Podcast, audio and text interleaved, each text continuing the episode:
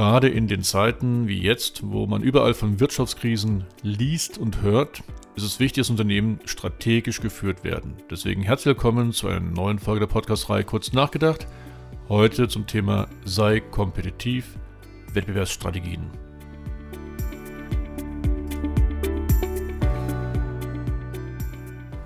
Mein Name ist Markus Disselkamp und Sei kompetitiv ist auch der Titel eines meiner Management-Ratgebers, die jetzt im Herbst 2023 veröffentlicht worden sind. Und Sei kompetitiv ist mir deswegen so wichtig, dieser Titel, weil viele Firmen werden überhaupt nicht strategisch geführt. Sie werden operativ, aber nicht strategisch geführt. Und was heißt das? Naja, man hat zwar Ziele und Maßnahmen, aber die orientieren sich mehr an den Vorgaben der Stakeholder, am Wettbewerb oder irgendwelchen Opportunitäten. Und was passiert dann? Naja, viele Firmen ertrinken quasi im operativen Taskgeschäft. Sie hängen sich von Kurzfrist zu Kurzfrist Entscheidungen und es existiert eine extrem starke Abhängigkeit vom Zufall. Anders die Unternehmen, die wirklich strategisch gesteuert werden. Denn ein strategisches Management, das bietet Perspektiven und Grundsatzentscheidungen, ist proaktiv, überlegt und vorausschauend auch über den Tellerrand hinweg. Und darüber will ich mit euch heute reden. Also viel Spaß beim Zuhören und dann auch beim Nachdenken.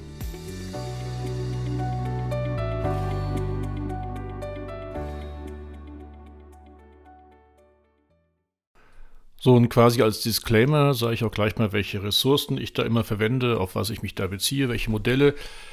Und äh, konkret sind es sechs Modelle, die uns alle die Strategie lehren, an den verschiedenen Hochschulen immer wieder begleiten. Das ist einmal das Modell von 1957 von dem Harry Igor Ansoff, die Wachstumsstrategien. Von 1985 die Wettbewerbsstrategien von Michael Porter. Von 1990 dann das Kompetenzmodell von Hamel Prahalat. Von 1993 die disruptive Innovation von Clayton Christensen. Von 2005 die Blue Ocean Strategie von Chen Kim und Rennie Morburn. Und schlussendlich von 2015 die Digitalstrategien vom MIT. Aus diesen wirklich sehr, sehr guten und weltbekannten Modellen habe ich zehn Strategietypen abgeleitet. Und diese zehn Strategietypen helfen mir beim Business Coaching mit meinen Mandanten zu arbeiten, wo sie heute überhaupt stehen, wo könnten sie hingehen strategisch. Und die dritte Frage ist auch wirklich, wie komme ich dahin? Was muss ich beachten? Und ja, manche dieser Strategietypen kann man auch kombinieren, aber eher ist es selten möglich. Das werdet ihr auch gleich sehen, wenn ich die jeweiligen Strategietypen kurz anmoderiere. Insofern jetzt viel Spaß beim Zuhören und dann Nachdenken.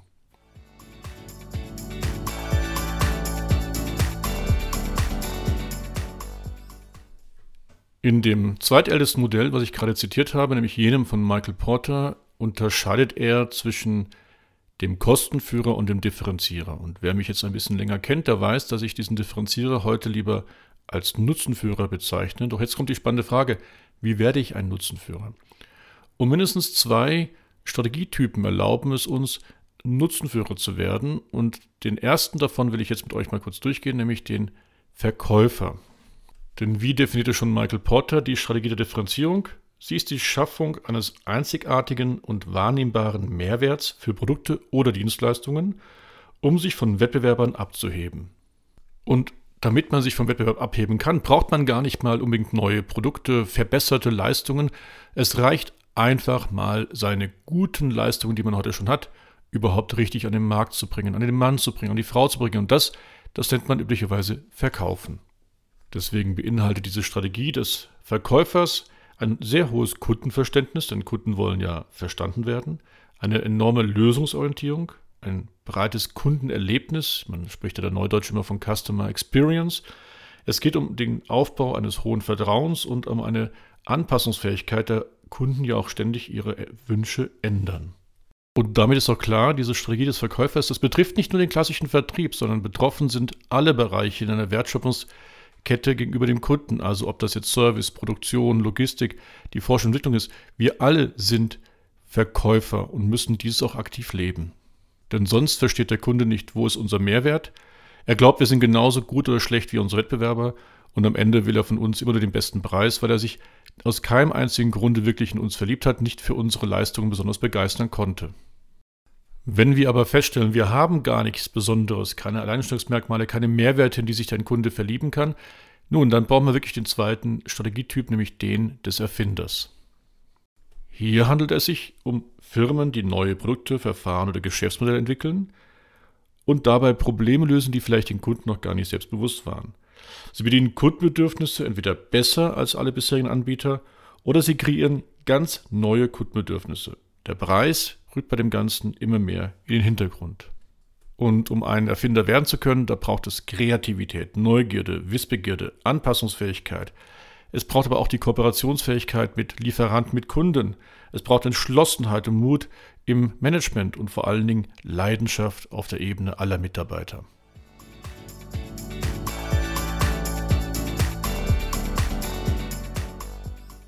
Die zweite Alternative von Michael Porter war ja der Kostenführer. Also das ist jemand, der hat so günstige Kostenstrukturen, dass er selbst bei niedrigen Preisen immer noch eine sehr hohe Marge verdient.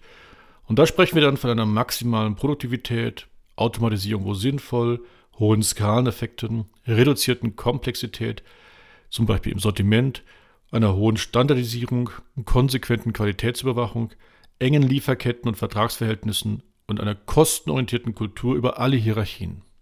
So ein Kostenführer braucht ein ziemlich großes Marktvolumen. Denk mal an Aldi oder Motel One. Was wäre deren Vorteil, wenn die nur ein, zwei Läden hätten oder Hotels hätten? Die brauchen viele Hotels, damit sie ihre Kostenvorteile generieren können. Und deswegen ist die Positionierung eines Kostenführers für mich verbunden auch mit, dem, mit der Strategie einer Dominanz. Und Dominanz bedeutet in der Wirtschaft, dass ein Unternehmen eine führende, also dominante Stellung im Markt hält, die es diesem Unternehmen ermöglicht, einen beträchtlichen Einfluss auf Preise, Wettbewerb, Kunden und Marktbedingungen auszuüben. Und neben den Kostenführern gibt es noch einen weiteren Strategietypen, der die Dominanz spiegelt, nämlich die Marktführer, also jene Unternehmen mit den größten Marktanteilen. Und diese Marktführer, die müssen gar nicht so besonders innovativ sein. Da reichen meistens inkrementelle, also kleine schrittweise Verbesserungen, aber sie generieren durch ihre Marktmacht Kostenvorteile, Daraus resultieren höhere Gewinnmargen und sie setzt noch oft Branchenstandards. In der digitalen Welt gibt es sogar eine ganz besondere Form von Marktführern, nämlich jene Unternehmen, die es geschafft haben, als digitale Plattformen Marktführer zu werden. Sie haben ganz besondere einmalige Wettbewerbsvorteile, über die ich ja schon in anderen Podcast-Folgen gesprochen habe. Und es gibt davon auch schon mehrere Generationen. Die vierte Generation dieser digitalen Plattform, das sind die Ökosysteme, eine ganz besondere Art von Marktführern.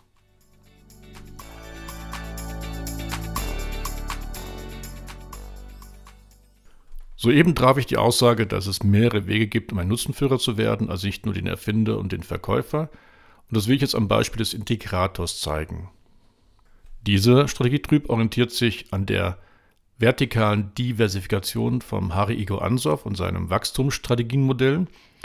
Und konkret ist es die Integration hinein in den eigenen Rohstoffmarkt oder in den eigenen Absatzkanal, also Handelsmarkt.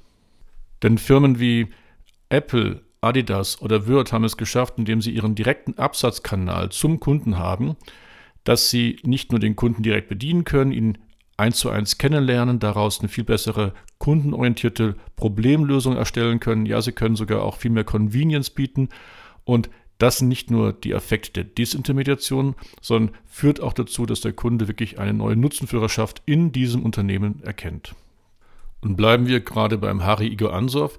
Seine Idee, dass wir mit bestehenden Produkten auch in neue Märkte reingehen können, also sogenannte Marktentwicklung, die führt bei mir zum Strategietyp des Eroberers.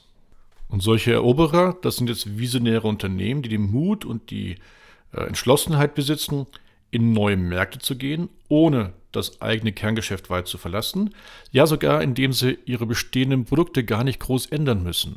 Nur schon indem man sein vorhandenes Produkt an anderen Orten, also Standorte, Regionen, Länder, Point of Sales, zu anderen Zielgruppen, also Kaufmotiven, Bedürfnissen, Branchen oder zu anderen Zeiten oder gar Trends verkauft, wird man zum Eroberer, ja sogar in diesen Märkten, in diesen neuen Märkten zum Nutzenführer.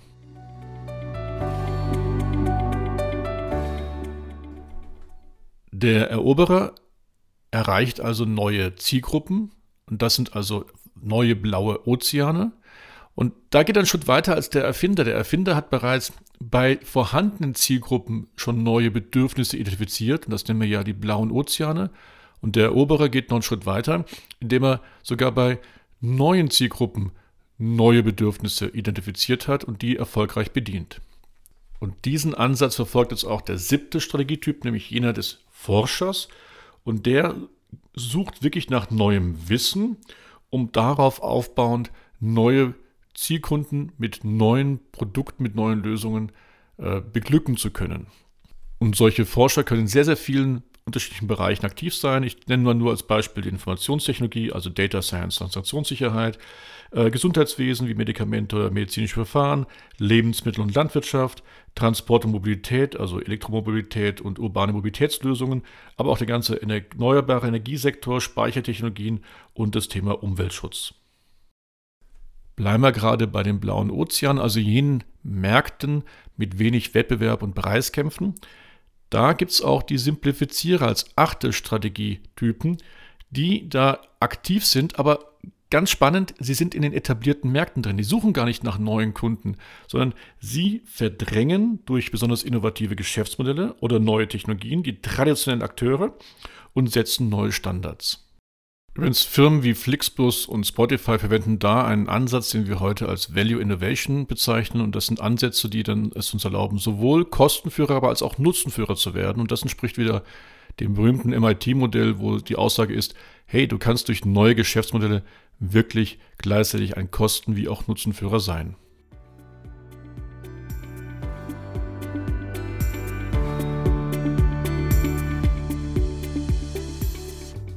So, wer mitgezählt hat, weiß, es sind noch zwei Strategietypen offen.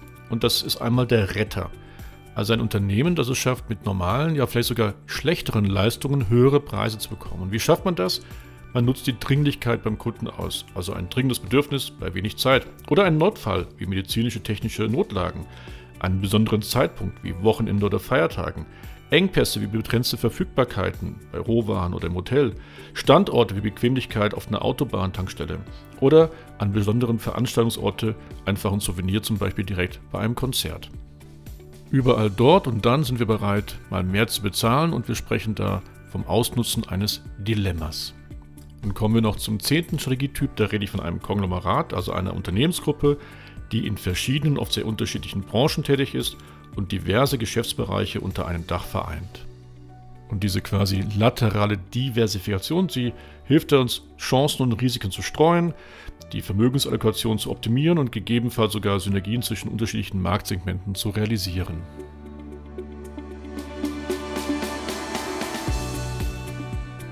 Die gute Neuigkeit ist, zehn Strategietypen helfen uns bei der Wettbewerbsfähigkeit gegenüber den anderen.